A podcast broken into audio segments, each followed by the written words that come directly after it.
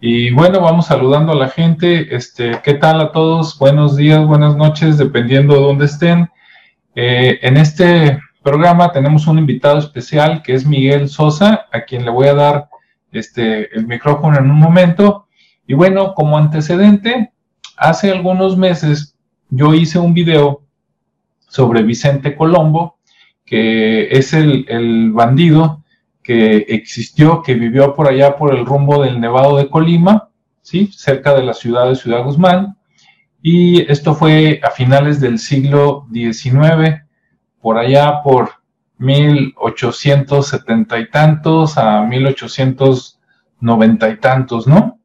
Entonces, este Francisco Colombo, a cualquier persona que le pregunten ustedes en Ciudad Guzmán, o por lo menos yo así lo creo, ¿verdad? Porque como allá nació mi madre, esa historia, pues yo la tengo por parte de ella, este, decía que era un, bandido que, este, pues, asaltaba las diligencias en aquel tiempo y, pues, este, robaba, pues, el oro, la plata que contenían y algunas, este, por ahí gemas preciosas, ¿no? Perlas, etcétera, lo que, lo que tenían en aquel tiempo. Bien, él asaltaba en lo que se conoció como el Camino Real a Colima, que unía este, Guadalajara con Colima, ¿sí? De hecho, unía más partes porque después me enteré que llegaba más allá de Guadalajara, ¿no? Se extendía hacia los altos de Jalisco y no sé si se iba hasta Zacatecas, pero por lo menos comunicaba Guadalajara con Colima y entonces de Guadalajara se juntaba, digamos, el, dinero de los alrededores y se llevaba a, a Colima, este, y entonces en ese trayecto pues salía la banda de, de, Vicente Colombo y los asaltaba, ¿no? No, no se sabe, o por lo menos yo no sé exactamente qué cantidad tenía la banda, pero parece ser que era alrededor de entre probablemente eh, entre 7 y 20, y 20 personas. Entonces, de ese tamaño era.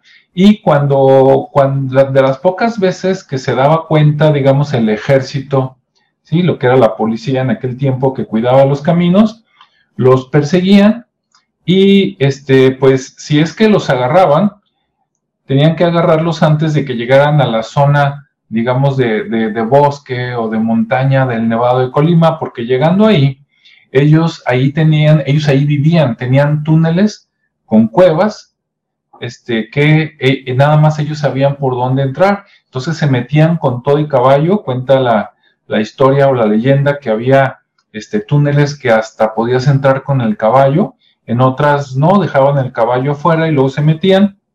Y bueno, la historia es muy, muy interesante, ¿no?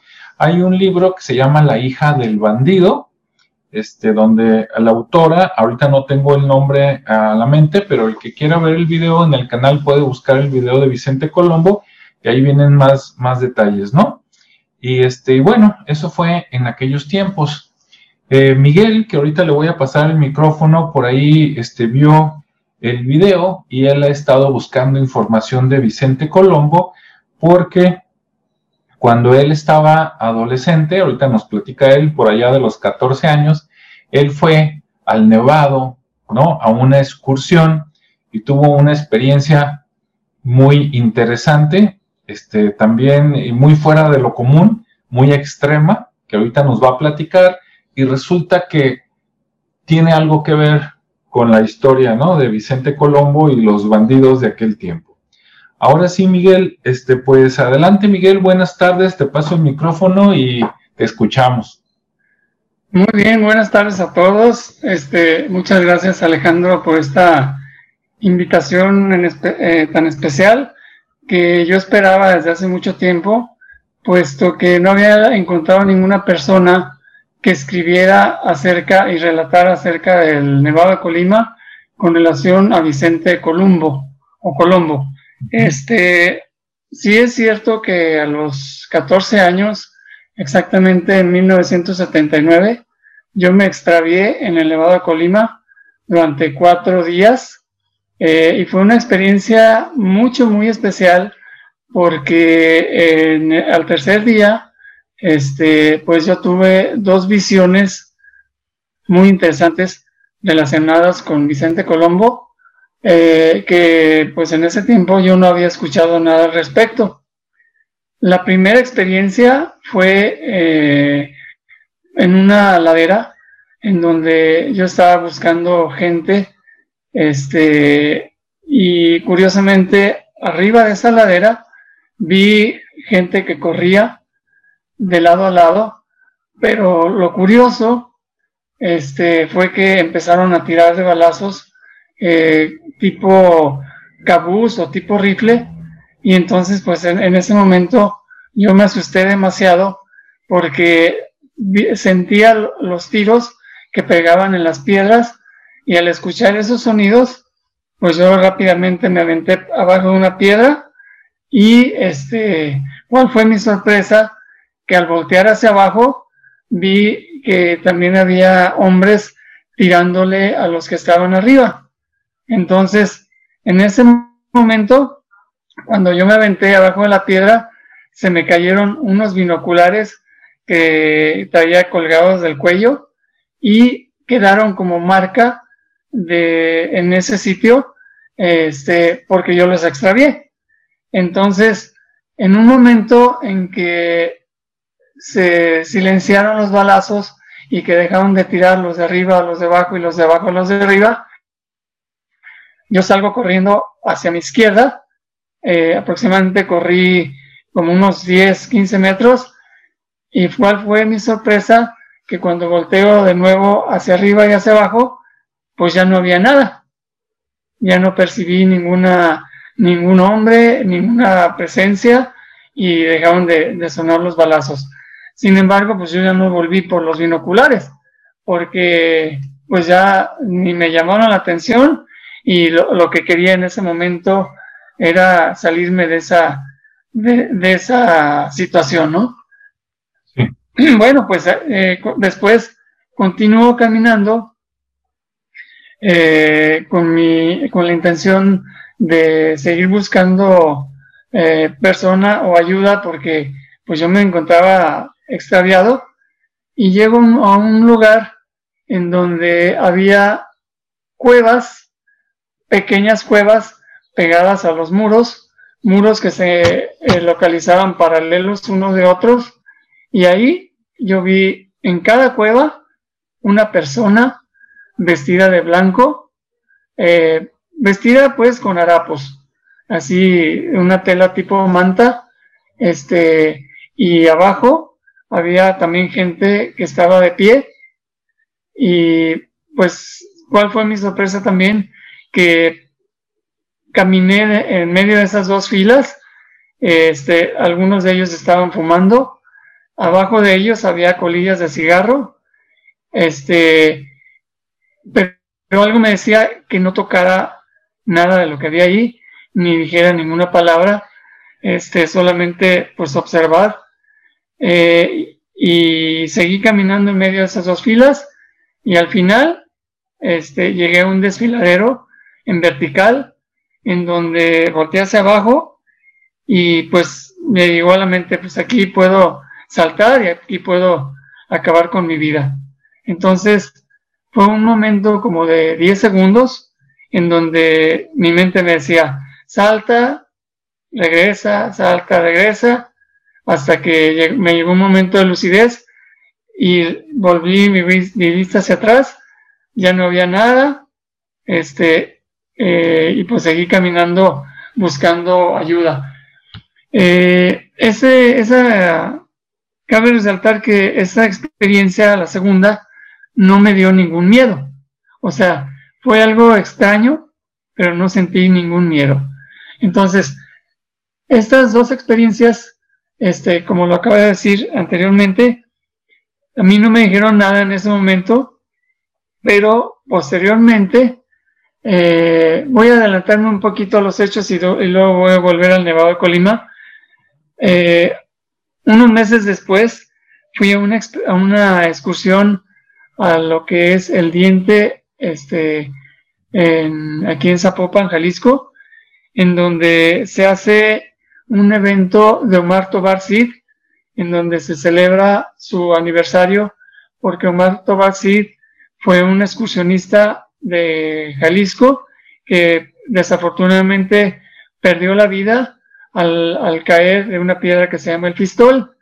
Entonces, año con año se lleva a cabo esa, esa celebración y por la noche, cuando nos encontrábamos todos ahí en Fogata, eh, yo narré esta misma experiencia que les estoy comentando en este momento y un excursionista la escuchó, eh, un excursionista que, le decíamos el Chivo, que pertenecía al club montañista del Coli y al escuchar eso me dijo, mira, eh, yo, te, yo soy conocedor del Nevado de Colima, tengo muchos años de experiencia este, excursionando y te puedo decir que en ese lugar este, existía una persona que se llamaba Vicente Colombo, que custodiaba un tesoro, este, y pues que en ese lugar este, se gestaron varias batallas con soldados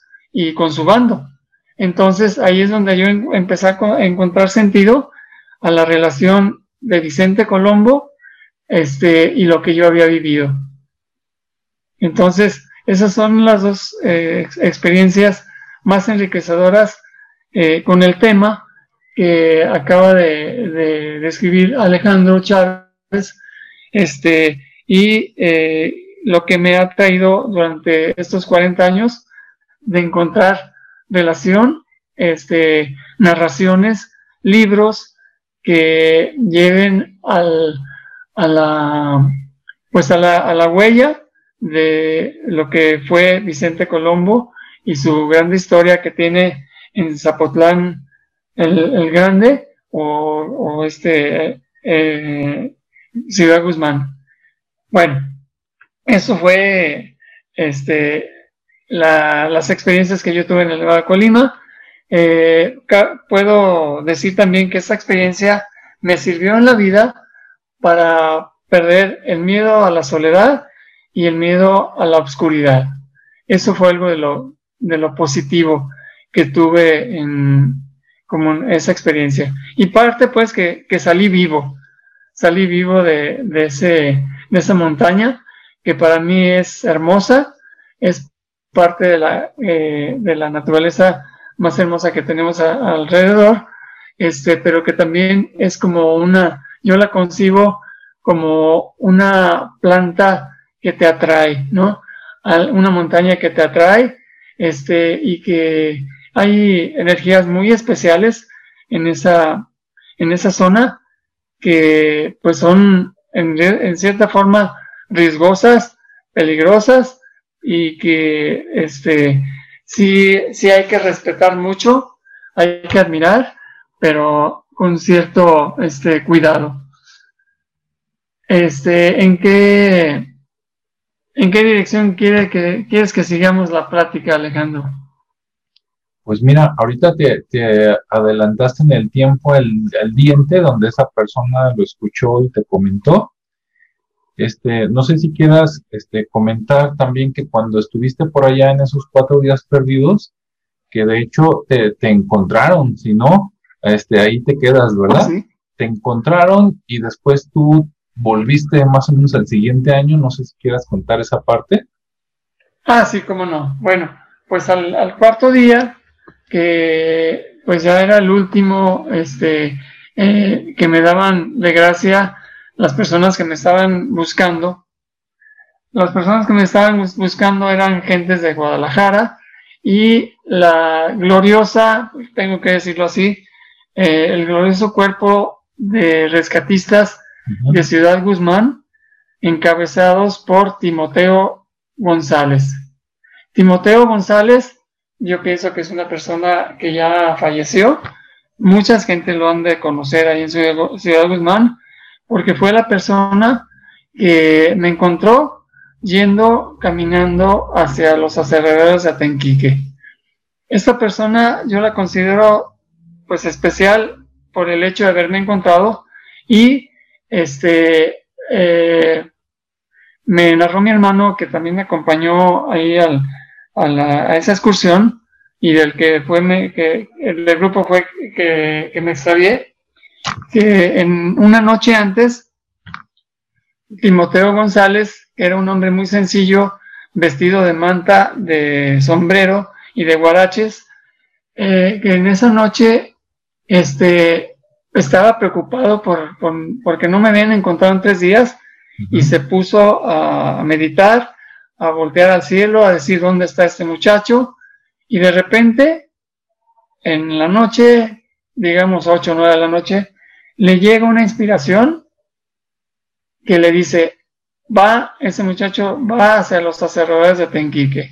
Entonces, cuando siente esa, eh, esa manifestación, don Timoteo vuelve a, donde estaban este, todos los que me, estaban eh, buscándome, que era el, el refugio La Joya, y les dice, vamos a hacer dos grupos, vamos a caminar desde la mañana, y ahí en el borde del, del este, de un, de un lugar que, que era para bajar a los alrededores de Tenquique, vamos a encontrar a Miguel Ángel.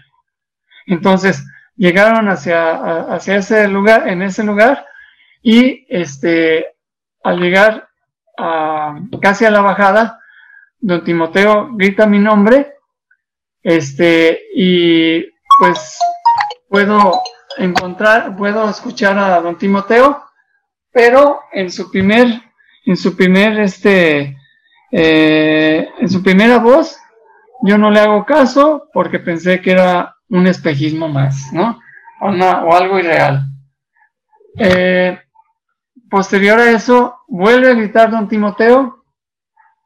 Este, ahora sí me pareció algo más real y le contesto con mi voz. Entonces, en ese momento empiezan a, empieza eh, pues la búsqueda eh, yo empiezo a mover las, ramas que estaban ahí alrededor y a los, a los cinco minutos me encuentran.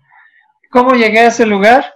Pues yo ya, como les acabo de decir, este, cada día que caminaba me iba debilitando más. Este, en ese lugar ya no había agua, este, porque ya estaba en un lugar en donde no había nieve, no había ni siquiera hielo. Entonces yo estaba deshidratado y desnutrido al nivel de, que yo pienso que duraba un día, un día más y me moría. Entonces, como yo no tenía fuerzas ya para seguir caminando, al momento de ir bajando, este, yo me aventaba hacia los árboles, así tipo primate, hasta que, eh, como a la tercera lanzamiento de mi cuerpo hacia abajo, pego contra un árbol rompo mi brazo izquierdo este, y caigo y me desmayo por unos momentos. Entonces, eh, despierto, veo que mi hombro, mi brazo, mi húmero izquierdo está totalmente fracturado y digo, pues hasta aquí llegué. Ese hecho, que parecía lamentable, puedo decir que fue el que me salvó la vida, porque cuando don Timoteo González grita, puedo escuchar su voz y quedo a una distancia adecuada para, escucharlo. Entonces, cuando desperté, escucho su voz, como lo vuelvo a repetir, no, no alcanzo a, no creo que, sea, que fuera algo real. Escucho su segunda voz, este, ya le hago caso, este, ellos me escuchan y viene corriendo hacia mí ya todo el grupo de rescatistas este, hasta que me encuentran, me encontraron este, eh, pues en condiciones muy desfavorables porque gran parte de mi piel estaba quemada por el frío y por la fricción de la que había en, la, en, el del hielo. Este, y recuerdo bien que lo primero que les pregunté fue que si tenían agua y si tenían comida. Entonces, a ellos ya no les quedaba más que un cuarto de naranja eh, uno de los rescatistas me lo, me lo ofrece y yo pues este, como si fuera un, pollo asado, ¿no? Este fue eh, algo que me comí desde, desde los gajos, la cáscara y las semillas. todo para mí fue alimento en ese, en ese momento.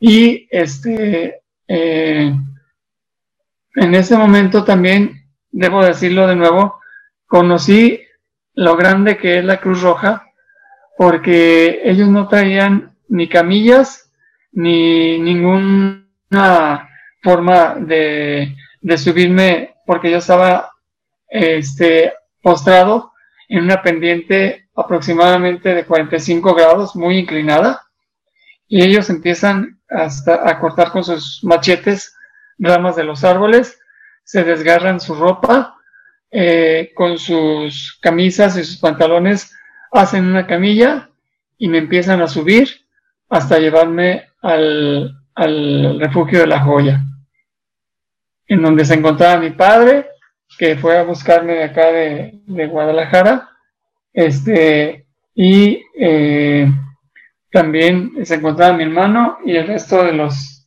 de los integrantes del grupo con el que yo había eh, salido de excursión aquel 1979. Entonces, pues esta es una, una parte nada más de los cuatro días. Creo que es lo más representativo con relación a Vicente Colombo. Este, y pues eso es lo que les puedo decir por ahora. Muy bien, Miguel. Pues primero, muchas gracias por compartirnos esta experiencia. Este, pues, e, especial, ¿verdad? Por muchas cosas. Primero porque, este, pues casi pierdes la vida por ahí. Afortunadamente no. Te, te rescatan cuatro días solo y a los 14 años, ¿no? Por allá en el Nevado, pues es difícil de que, de que otras personas lo, lo cuenten, ¿no?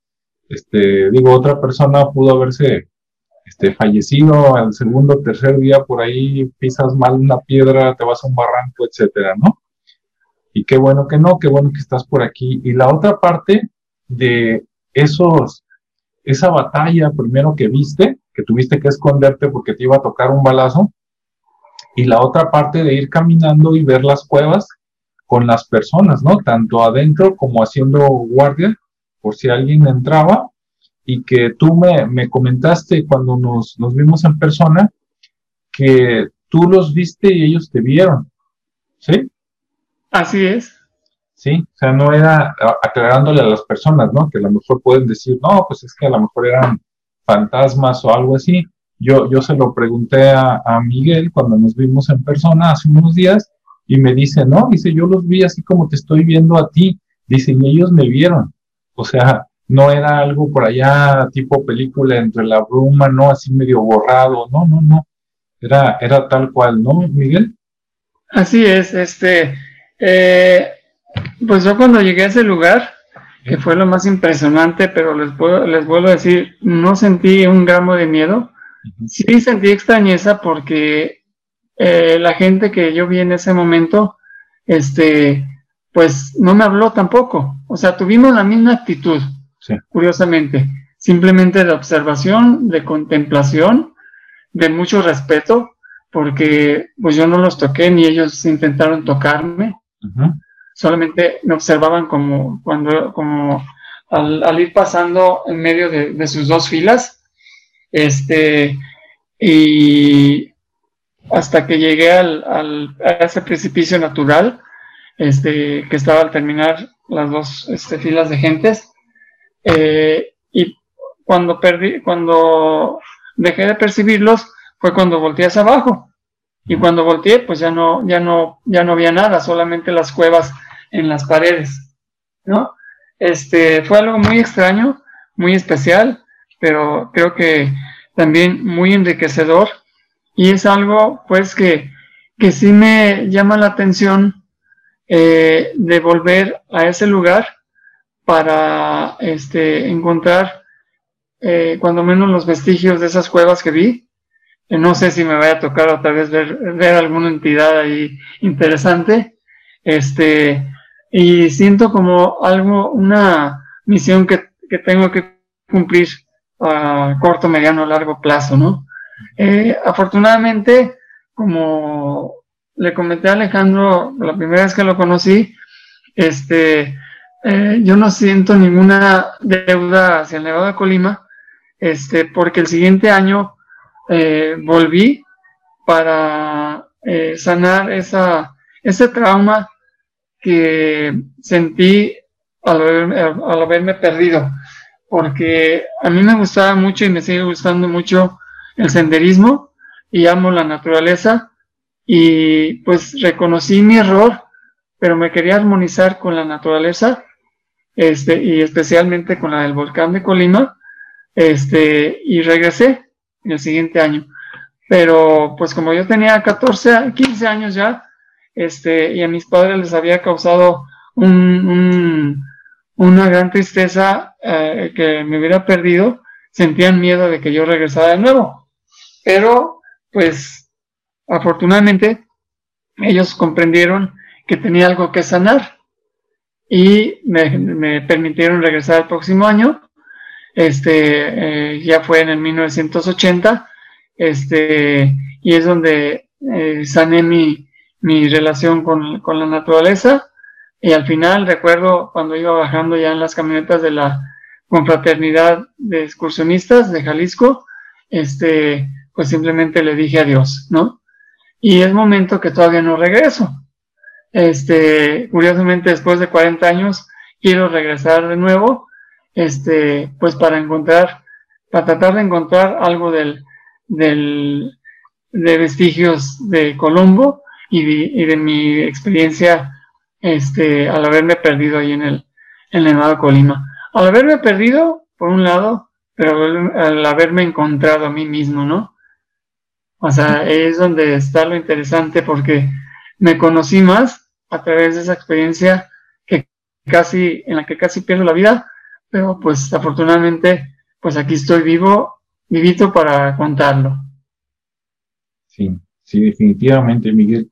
Oye, Miguel, y si alguien que, que ve este video conoce más de la vida de Colombo y de aquella época, que por cierto hace rato dije que era del siglo XIX y estoy buscando por acá, parece que es del siglo XVIII, entre finales de 1700, principios de 1800, este, pero bueno, si alguien este, tiene información este, ¿cómo podría comunicarse contigo? ¿O te gustaría que nada más escribiera en el canal? ¿O hay algún correo, algún medio de que pudiera conectarse contigo? Yo les puedo proporcionar, por supuesto, mi número de teléfono. Es el 33 11 18 21 40 y mi nombre es Miguel Ángel Sosa Azuela. Y también eh, me pueden contactar vía correo electrónico eh, es sosa con doble S en la segunda punto miguel arroba yahoo.com y por supuesto esa es la intención de conocer a otras personas que tengan experiencias similares que ayuden a hacer eh, eh, esta historia este pues más rica no porque cada, cada cosa que aportamos cada quien, como que le va poniendo un, un guion al libro y a la historia de Colombo, desde nuestras propias experiencias. Sí, pues definitivamente entonces ya nos dio sus datos Miguel, y si tú sabes más de la vida de Colombo o su hija o de aquellos tiempos, pues comunícate con, con Miguel para saber más y también si fuiste al Nevado y tuviste alguna experiencia similar, aunque no fuera de perder la vida, pero caminando por ahí, a los que viven por aquellos rumbos, si vieron algo, sintieron algo, pues también sería interesante que lo compartieran para que Miguel pues este, sepa más y conozca más gente que pasó por lo que él pasó. ¿Verdad, Miguel? Así es. Y en especial, en, cuanto, en cuanto a la situación geográfica del Nevado, quien conozca ese lugar en donde hay cuevas, este, en los muros que se ven en forma paralela, ese es el lugar donde yo tuve esa experiencia. Eso sí se los agradecería mucho porque eh, eso nos llevaría al lugar en donde, pues, al que quisiera regresar, este, eh, para ver eh, o sentir de nuevamente con una buena intención este, lo que sentí hace 40 años. Ok, pues bien. Bueno, pues Eh, te, agradezco este, este momento y la oportunidad, Miguel, y pues bueno, ya les pasamos el mensaje.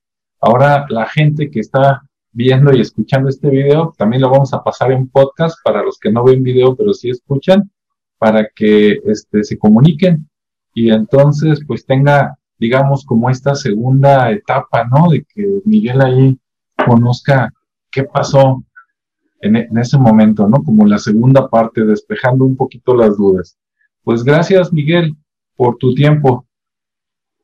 Sí, gracias Alejandro, gracias a todos. Este, eso es como una botella de cristal que se avienta al mar en, desde un barco. Ahí va el mensaje adentro y el que lo encuentre, pues ya que nos dé respuesta. Así es. Muchas gracias. Sí, gracias. Que estés bien, Alejandro.